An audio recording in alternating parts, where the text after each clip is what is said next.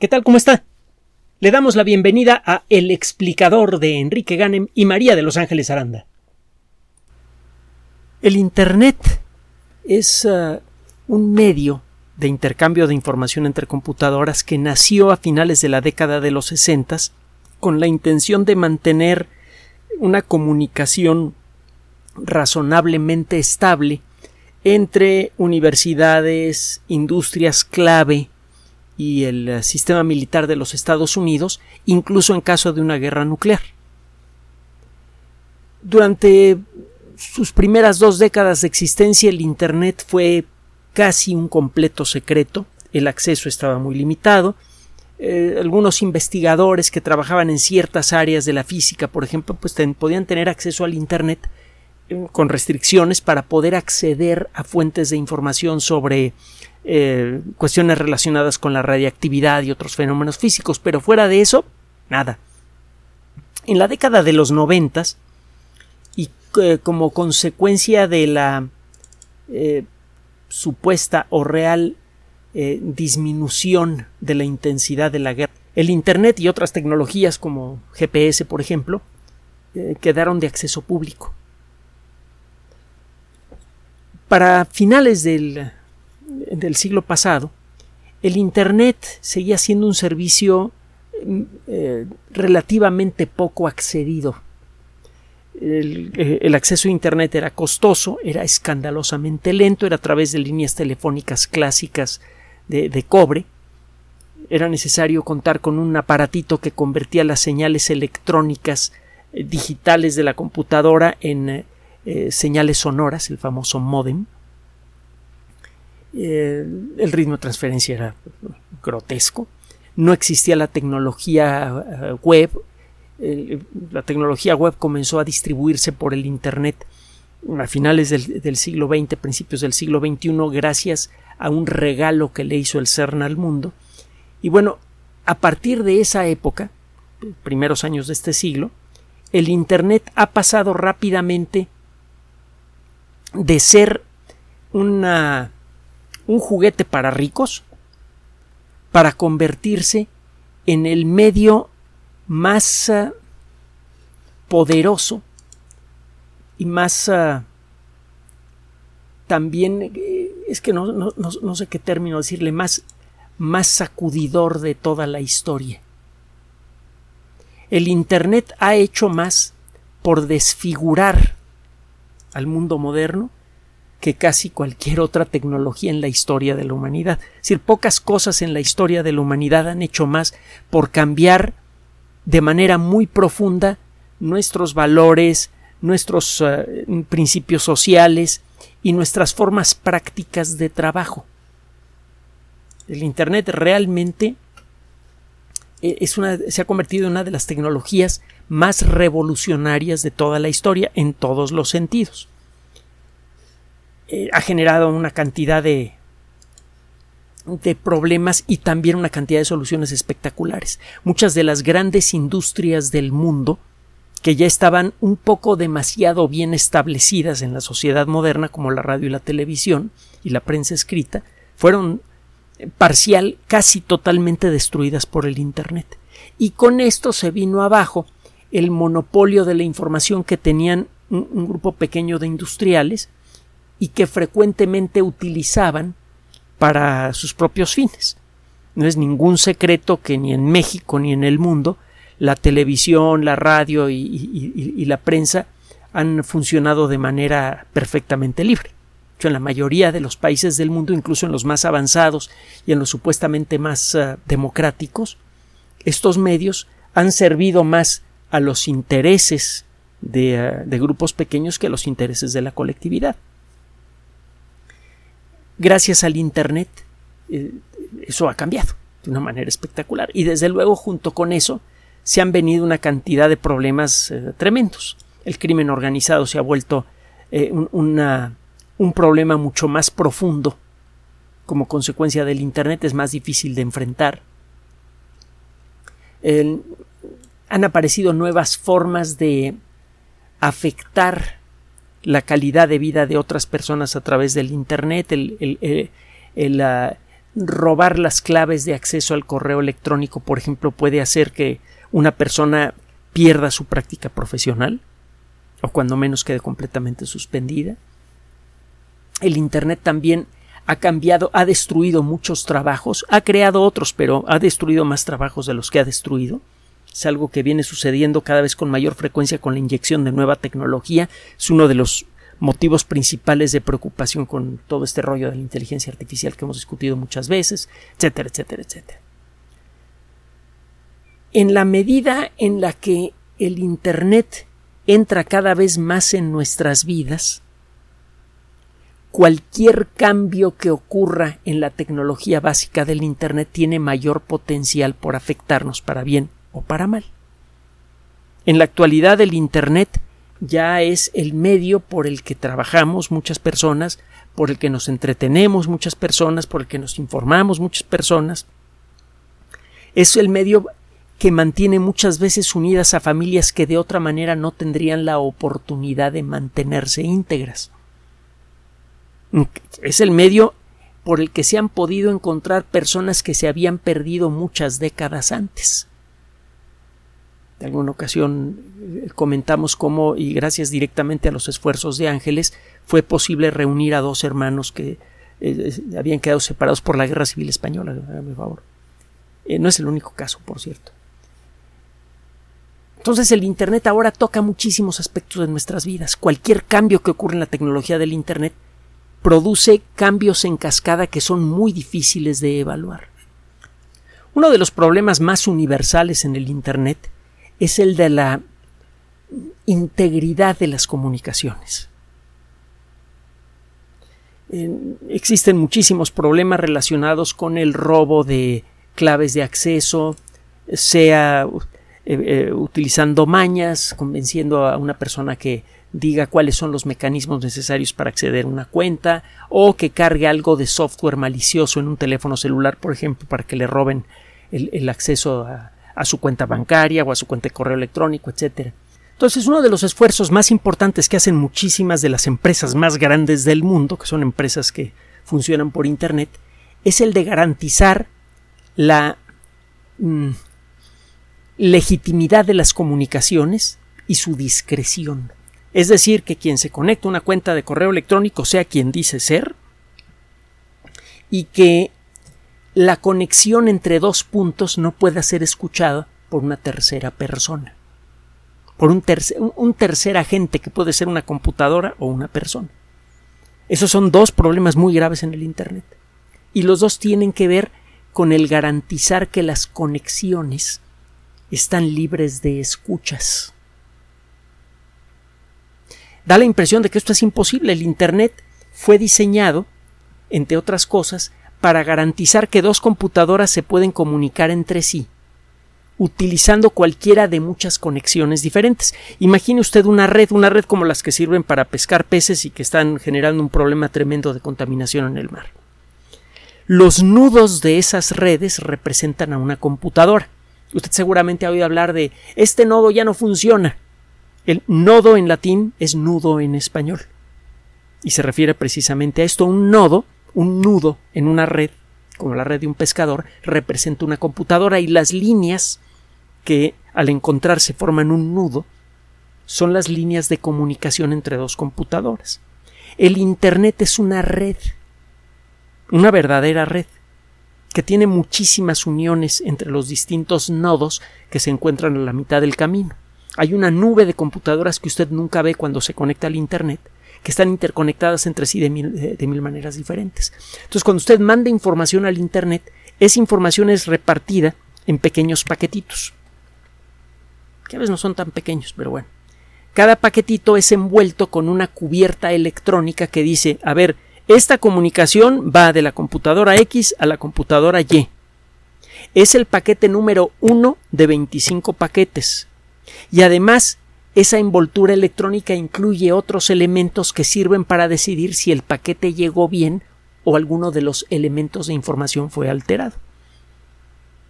Usted manda, eh, escribe una carta muy grande, la carta es rota en pedacitos y cada pedacito recibe una envoltura.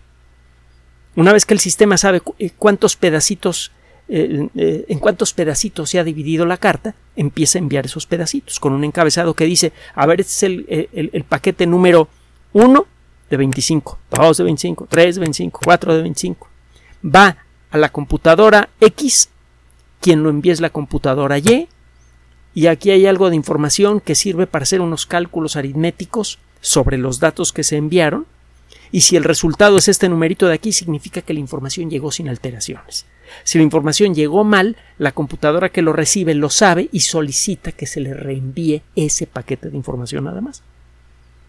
Ahora, cada paquete sigue un camino diferente por el Internet, dependiendo de la carga que tenga cada una de las líneas de comunicación entre todas las computadoras que participan en este relajo. Y es un verdadero relajo. El camino que sigue un pedazo de información a través del Internet es fundamentalmente impredecible. Aunque usted esté enviando un correo electrónico a una computadora que puede estar al lado de la de usted, en la misma mesa, la información probablemente va a llegar hasta Japón o va a llegar a Australia antes de llegar a la computadora de al lado. Y eso va a ocurrir tan rápido que usted ni cuenta se va a dar. Y esa información va a llegar, repito, en paquetitos. Cada paquetito lleva un camino diferente.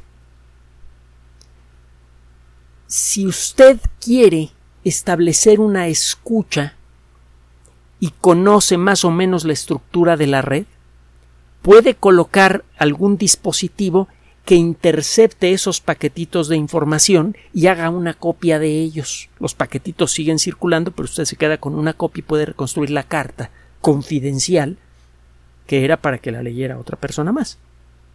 En principio.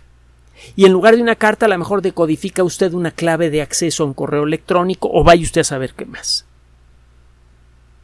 Como no puede usted saber qué camino va a seguir la información por el Internet, el detectar físicamente a los malos actores que están tratando de robarse la información así es tan imposible como tratar de seguir el camino un paquetito de información por el Internet. Digo, sí se puede paquete por paquete, pero es horrorosamente difícil. Toma mucho tiempo además hacerlo. Da la impresión de que establecer comunicaciones verdaderamente seguras de un punto a otro es imposible en el Internet porque de arranque el Internet fue diseñado con esta idea que le acabo de describir en mente. De esa manera, si ocurrió un ataque nuclear sobre una ciudad en la que había una computadora importante en la red, las otras computadoras siguen eh, logrando comunicarse entre sí porque los paquetes de información pueden tomar otros caminos. El camino que normalmente tomaban queda destruido por la destrucción de la computadora, pero en principio existen otros caminos para que las computadoras se sigan conectando. Mientras la destrucción no sea demasiado grande, la red puede seguir funcionando. Usted puede enviar un paquete de información de su computadora a cualquier otra computadora superviviente de la red sin problemas, aunque muchos elementos de la red hayan sido destruidos. Esa es la idea del Internet. Y, gracias a eso es que el Internet funciona tan bien. No conviene intentar tocar esta estructura, primero porque casi toda la humanidad está accediendo a esa estructura directa o indirectamente.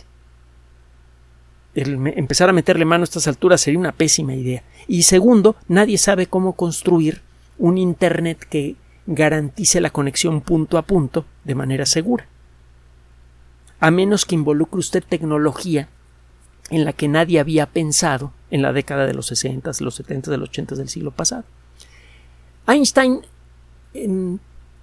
vivió una situación profundamente paradójica con una de las teorías que él mismo ayudó a diseñar, la mecánica cuántica. Resulta que como parte de su de su búsqueda continua para tratar de entender la estructura del universo, Einstein buscó activamente la manera de explicar el funcionamiento de los electrones, de la luz y de muchos otros fenómenos más. Y eh, uno de sus primeros trabajos eh, se centró precisamente en ese punto, el famoso efecto fotoeléctrico. Usted tiene una placa de metal, la ilumina con luz amarilla y usted eh, ve que empiezan a brincar electrones. Si aumenta la intensidad de esa luz amarilla, aumenta la cantidad de electrones que son emitidos por la placa metálica, pero no la energía individual de cada electrón. Ahora, si usted en lugar de iluminar con luz amarilla ilumina la placa con luz azul, los electrones que brincan brincan con más energía. La energía que con la que es expulsado un electrón de una placa metálica que es bañada por luz depende del color de la luz con la que se le ilumina. Parece ser uno de estos descubrimientos bastante tontos, ridículos, que no sirven para nada. Y resulta que más del 30% del PIB del mundo depende de eso. Porque gracias a la interpretación que dio Einstein de este experimento, pudo demostrar que la teoría cuántica de Max Planck tenía sentido le dio sustento a una teoría que todo mundo conocía, que todo mundo admiraba, pero que no tenía una sola prueba en su favor. El trabajo fue tan importante que por eso le dieron el premio Nobel y es el menos importante de los trabajos que hizo en toda su vida. De los trabajos así fuertes. Conste. Bueno, la cosa es que al poco tiempo otras personas, por ejemplo Niels Bohr, Werner Heisenberg, etcétera, empezaron a darse cuenta que para poder aplicar los principios de la teoría cuántica de Planck al funcionamiento de los átomos, tenían que invocar nuevas ideas que no le gustaban a Einstein. Una de estas ideas provocó una discusión en la década de los 30 que tuvo como consecuencia un intercambio de documentos entre el equipo de Einstein y Niels Bohr en un documento célebre firmado por Einstein por, eh, y, por otros investigadores. Otro día le platico la historia con más detalle porque si no nos salimos de lo que le quiero contar el día de hoy que está muy bueno. Mm, Einstein eh, dice, bueno, pues la mecánica cuántica tiene que estar equivocada y de un cierto argumento. Bohr logró responder a ese argumento y logró demostrar también que las matemáticas que usó Einstein en su argumento demostraban, cuando menos en teoría, la existencia de un fenómeno extraño que se llama entrelazamiento cuántico, del que hemos hablado en muchas ocasiones. Si en ciertas circunstancias usted consigue que dos partículas de luz, por ejemplo, que dos entidades cuánticas, que pueden ser dos partículas de luz o dos átomos, se pongan en contacto estrecho, al separarse esas entidades, por ejemplo, si usted emite una partícula de luz para allá y la otra para acá, al separarse esas entidades, adquieren una relación extraña. Si usted deja pasar el tiempo, estas partículas están viajando en direcciones opuestas a la velocidad de la luz y a lo mejor llega un momento en el que una de estas partículas está llegando a una galaxia muy lejana por la derecha y la otra está llegando a una galaxia muy lejana por la izquierda tan lejísimos una de otra, no se pueden tocar por mucho. Si usted atrapa una de esas partículas o simplemente la deja pasar, pero mide usted alguna de sus propiedades, por ejemplo, su polarización, piense usted que la luz está hecha de olitas y las olitas pueden ir de arriba a abajo, de derecha a izquierda o en diagonal. Eso es la polarización de una onda de luz. Bueno, usted mide la polarización de una onda de luz en la galaxia de allá algo le pasa instantáneamente a la partícula de luz que está del otro lado. Y digo instantáneamente. Se supone que nada puede transcurrir por el espacio a una velocidad mayor que la de la luz. Curiosamente, esto sigue siendo cierto. Otro día le digo por qué el entrelazamiento cuántico no viola el principio de la relatividad. Pero bueno, el caso es que, de manera estadística, si yo tengo dos partículas entrelazadas y le hago algo a una, la otra inmediatamente sufre las consecuencias.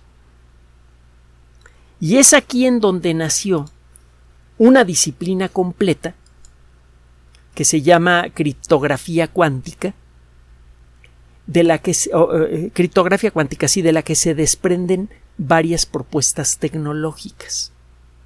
Una de ellas se llama distribución de llave cuántica. Cuando usted va a enviar eh, una comunicación encriptada, cifrada, entre una fuente y un destino, usted primero tiene que poner de acuerdo a la fuente y al destino sobre cómo se va a codificar la información. Hay una técnica que otro día se la describo, la puesto a encontrar en Internet, que se llama el algoritmo de llave pública. El algoritmo de llave pública funciona de la siguiente manera. Imagínese usted que tiene una cajita que tiene dos llaves. La primera llave sirve para que usted pueda cerrar la cajita y bloquearla. La segunda llave es la que puede abrir la cajita. Usted quiere enviar información del punto A al punto B sin que nadie pueda abrir la cajita y ver el mensaje que está usted enviando. Entonces usted le da al transmisor y al receptor, usted le da a todo mundo la primera parte de la llave, la primera llave, se llama la llave pública. Esa llave pública permite abrir la cajita y meter en su interior la información que usted quiere cifrar. Al momento de cerrar la cajita, la información queda cifrada y legible para cualquier persona excepto para su destinatario. Solo el destinatario tiene la segunda llave que se llama llave privada. Entonces, si usted quiere enviar información del punto A al punto B, usted distribuye en las computadoras A y B la llave pública. De esta manera, cuando el punto A quiere enviar la información al punto B o viceversa, lo único que tienen que hacer es tomar la información que quieren enviar y someterla a una codificación basada en la llave pública. Eso genera un mensaje que parece un galimatías ilegible y que puede ser enviado libremente por el Internet. Cualquiera puede ver esa información y no le va a entender nada. Solo la persona que tenga la llave privada puede decodificar la información y puede ver el contenido del mensaje. cuando usted entonces va a iniciar una comunicación entre dos puntos, por ejemplo, entre su computadora personal y la computadora del banco para ver su saldo, normalmente se maneja una cosa parecida a esto que le estoy comentando. El problema es que en principio alguien puede meterse a tratar de escuchar la comunicación entre usted y el banco. Si usted no es bueno o buena para establecer claves de acceso, si sus passwords no son buenos, por ejemplo, a pesar de que van codificados, una persona que esté escuchando la comunicación puede inferir cuál es su password y puede averiguarlo y le roba la cuenta. Desde hace algún tiempo se ha propuesto lo siguiente. ¿Qué tal si enviamos comunicación entre dos computadoras utilizando una llave cuántica con partículas entrelazadas? Las dos partes reciben su llave cuántica y si alguien trata de interceptar la llave para copiarla, que es lo que necesitaría para poder decodificar el mensaje, tendría que afectar a una de las dos partículas cuánticas que están entrelazadas. Y acuérdese lo que pasa a las partículas cuánticas. Si usted está recibiendo una partícula cuántica y la encuentra alterada, usted sabe que alguien, quién sabe en dónde, pero que alguien escuchó la conversación. Para escuchar la conversación usted tiene que hacer una copia de la partícula de luz, de las partículas de luz entrelazadas que llevan la, llave de comunicación. Usted manda esa llave de comunicación de, este, de, eh, a, las dos computadoras que están recibiendo cada una de ellas su este una serie de partículas de luz que están entrelazadas con partículas de luz que, eh, que llegan al otro lado. Si alguien mete una escucha, tiene que afectar alguna de las partículas de luz que está circulando. Eso automáticamente afecta a la otra. Si una de las partes dice, oye, mi llave de luz llegó alterada, las dos partes ya saben que la comunicación no es segura, que hay alguien escuchando. ¿En dónde? ¿Quién sabe? Pero cuando menos ya saben que hay alguien escuchando. Y una de dos, o reintentan la comunicación por otra ruta, o simplemente no tienen la comunicación hasta no resolver el problema, pero no les roban información. Ese es el principio, esa es la idea. Se ha intentado esto con cierto éxito en redes especiales. Por ejemplo, en Suiza, una compañía, esto ya tiene bastantes añitos, una compañía distribuyó unas máquinas para votar en, las elecciones que funcionan precisamente con este tipo de llaves, de llaves cuánticas. Y logró establecer una comunicación entre la maquinita para votar y el sistema central de votaciones hasta a 90 kilómetros de distancia. Es una distancia muy considerable, pero no es suficiente para cubrir un país, incluso un país pequeño como Suiza.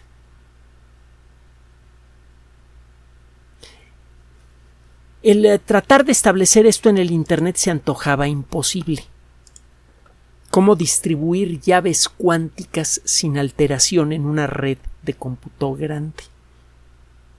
Si usted pudiera distribuir estas llaves cuánticas en todo el Internet, cada vez que hay una comunicación, usted, digamos, está sentado frente a su computadora y quiere acceder a su banco. Si lo va a hacer a través de llave cuántica, el sistema que, que se ha construido para esto, necesitaría usted a lo mejor cambiar una tarjetita de su computadora, cargar algo de software, lo mismo pasaría del lado del banco, pero bueno, el caso es que una vez que ya tiene usted todo listo, y se inicia una comunicación por llave cuántica, de manera automática, si su computadora o la computadora del banco detectan que una partícula de luz ha llegado alterada, significa que alguien la leyó, aunque fuera nada más para copiarla, pero la leyó. Y automáticamente sabe que la comunicación no es segura. No se conecta usted con el banco, hace un berrinche, tiene que ir a la sucursal, pero no le roban su dinero. Ahora imagínese usted cuántas comunicaciones entre comillas seguras están transcurriendo todos los días en Internet. Simplemente para poder publicar estos audios hay que firmarse como en 10 lugares diferentes, que es entre las redes sociales y subir los audios por aquí, bla, bla, bla, ¿Cuántas veces se conecta usted al Internet para ver su correo electrónico, para entrar a sus redes sociales, para acceder a su banco, para lo que sea? ¿Cuántos miles de millones de personas tienen acceso al Internet, aunque sea a través de un teléfono celular? La cantidad de comunicaciones que hay eh, eh, a través de passwords seguros entre un punto y otro es gigantesca. Nadie había encontrado la manera de distribuir llaves cuánticas en grandes cantidades y a través de distancias importantes, y eso acaba de cambiar. Resulta que un grupo de investigadores de la Universidad de Ciencia y Tecnología de China, que depende de la Academia eh, de, Ciencias de ese país, en colaboración con investigadores de la Universidad Tsinghua, del Instituto Jinan de Tecnología Cuántica y del Instituto de, eh, de, Tecnología de Microsistemas e Información Shanghai, acaban de publicar un trabajo en la revista Physical Review, que siempre lo comentamos, es de lo mejor que hay en el mundo de la física. En la sección de letters de la comunicación corta hace unas, unas semanas, este grupo de investigación eh, describió un experimento en el que lograron distribuir con éxito llaves cuánticas a una distancia de más de mil kilómetros y la tecnología que les permitió hacer esto fácilmente se puede expandir para involucrar distancias mucho mayores.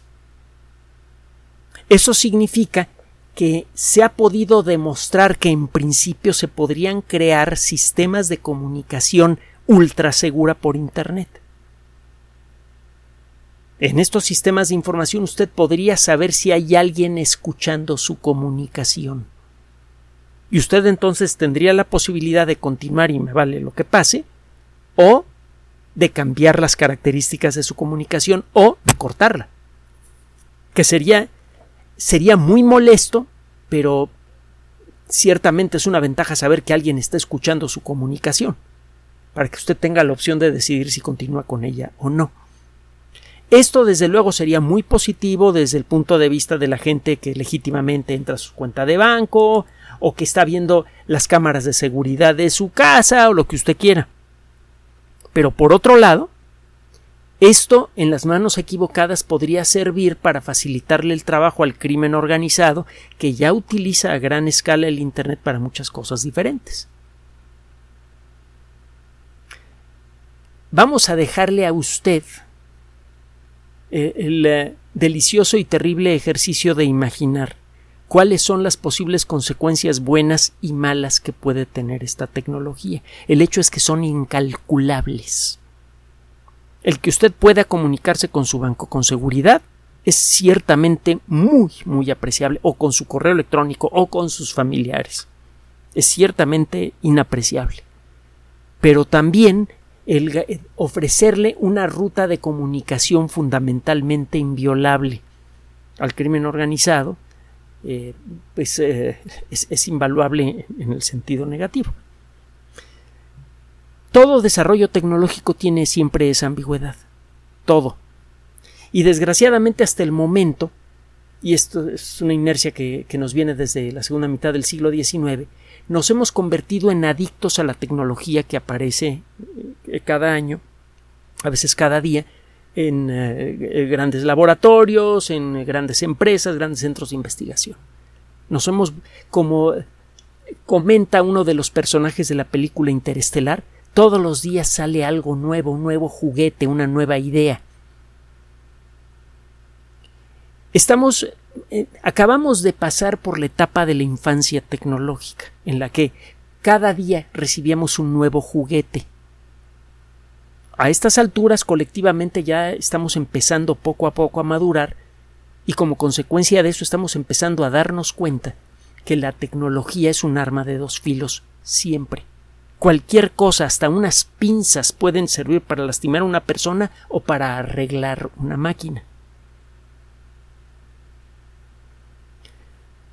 La única manera en la que vamos a poder realmente disfrutar de los beneficios que nos ofrece la tecnología a gran escala, que son muchos y maravillosos, consiste en desarrollar una conciencia colectiva y un nivel de responsabilidad colectivo que esté a la altura de la tecnología que tenemos en las manos. Mientras eso no ocurra, cada desarrollo tecnológico poderoso como estos siempre va a tener un lado bueno y un lado malo, que podría llegar a ser tan negativo que podría anular los buenos resultados que esperamos de la tecnología. Podría salir más caro el caldo que las albóndigas, en pocas palabras usted se dará cuenta que insistimos cada vez más en esto. Es urgente que nos demos cuenta de esto en este siglo si queremos eh, eh, seguir construyendo, tener una sociedad que construir en el siguiente siglo. Necesitamos darnos cuenta que todas las cosas que hacemos conllevan una consecuencia.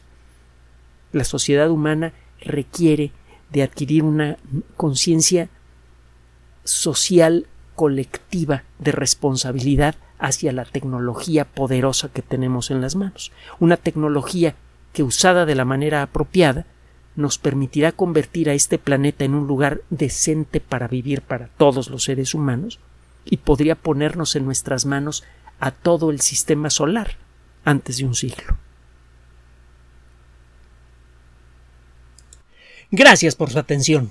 Además de nuestro sitio electrónico www.alexplicador.net, por sugerencia suya tenemos abierto un espacio en Patreon, el explicador Enrique Ganem, y en PayPal, el explicador patrocinio por los que gracias a su apoyo sostenemos este espacio. Puede usted descargar gratuitamente estos audios en formato MP3 en Spotify y en iTunes como El Explicador sitio oficial y en SoundCloud como El Explicador y con formato de video en YouTube en El Explicador sitio oficial.